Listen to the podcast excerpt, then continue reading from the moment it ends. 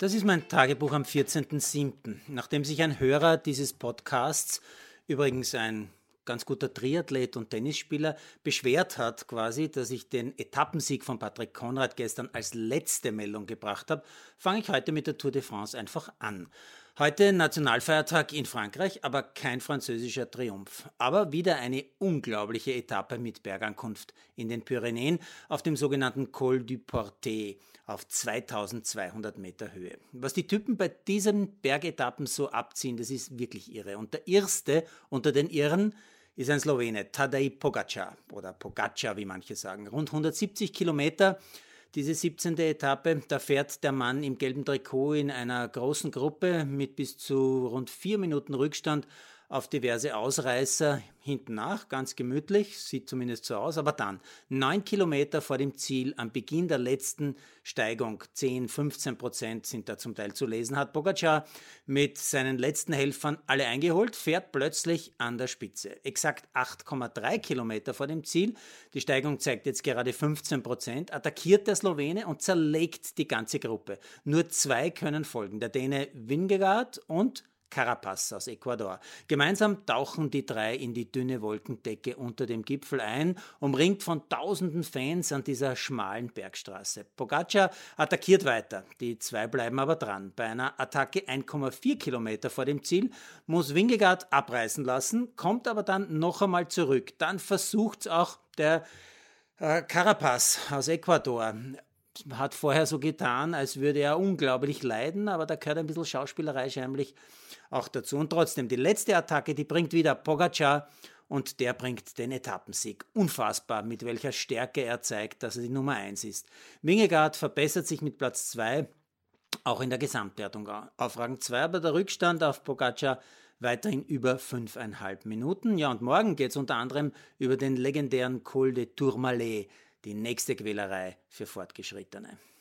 Jetzt wieder das zweite Top-Thema dieser Tage. Jetzt sind es nur noch neun Tage bis zur Eröffnung der Spiele in Tokio. Höchste Zeit also wieder ein paar österreichische Sportlerinnen zu googeln, deren Namen eher nicht so geläufig sind. Ich schlage vor, Victoria Hudson, Speerwerferin und Susanne Walli, 400-Meter-Läuferin. Victoria Hudson, 25 Jahre jung, geboren in Hainburg, startet für Schwächert, für den SVS, legendäre alte Leichtathletikfamilie, lebt in Wien und trainiert hauptsächlich in der Südstadt. Den Namen hat sie von ihrem britischen Papa.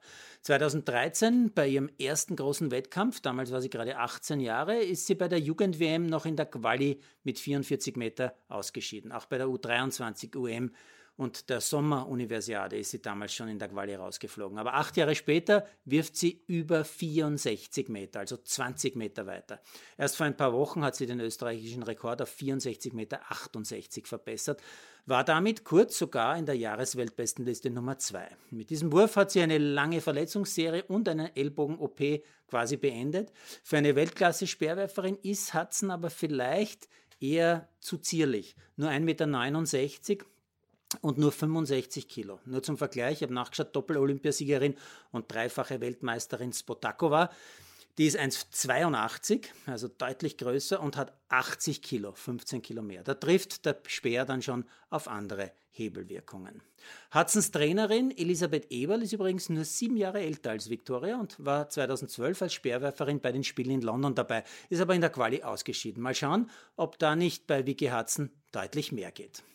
Susanne Walli habe ich auch schon ganz kurz angesprochen, 25 Jahre vom Verein Zehnkampf Union Linz, aber keine Zehnkämpferin. Die letzten notwendigen Punkte für die Olympiaquali über die 400 Meter hat sie sich erst vor ein paar Wochen in Serbien als Balkanmeisterin geholt.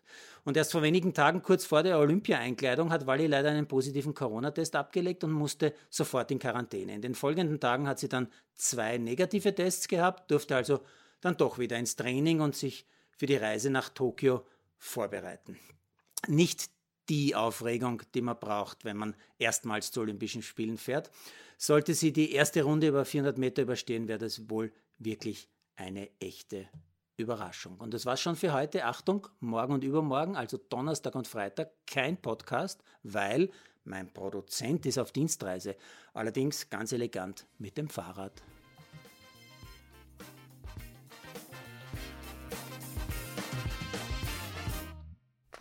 Produziert von Malderino Kiesens.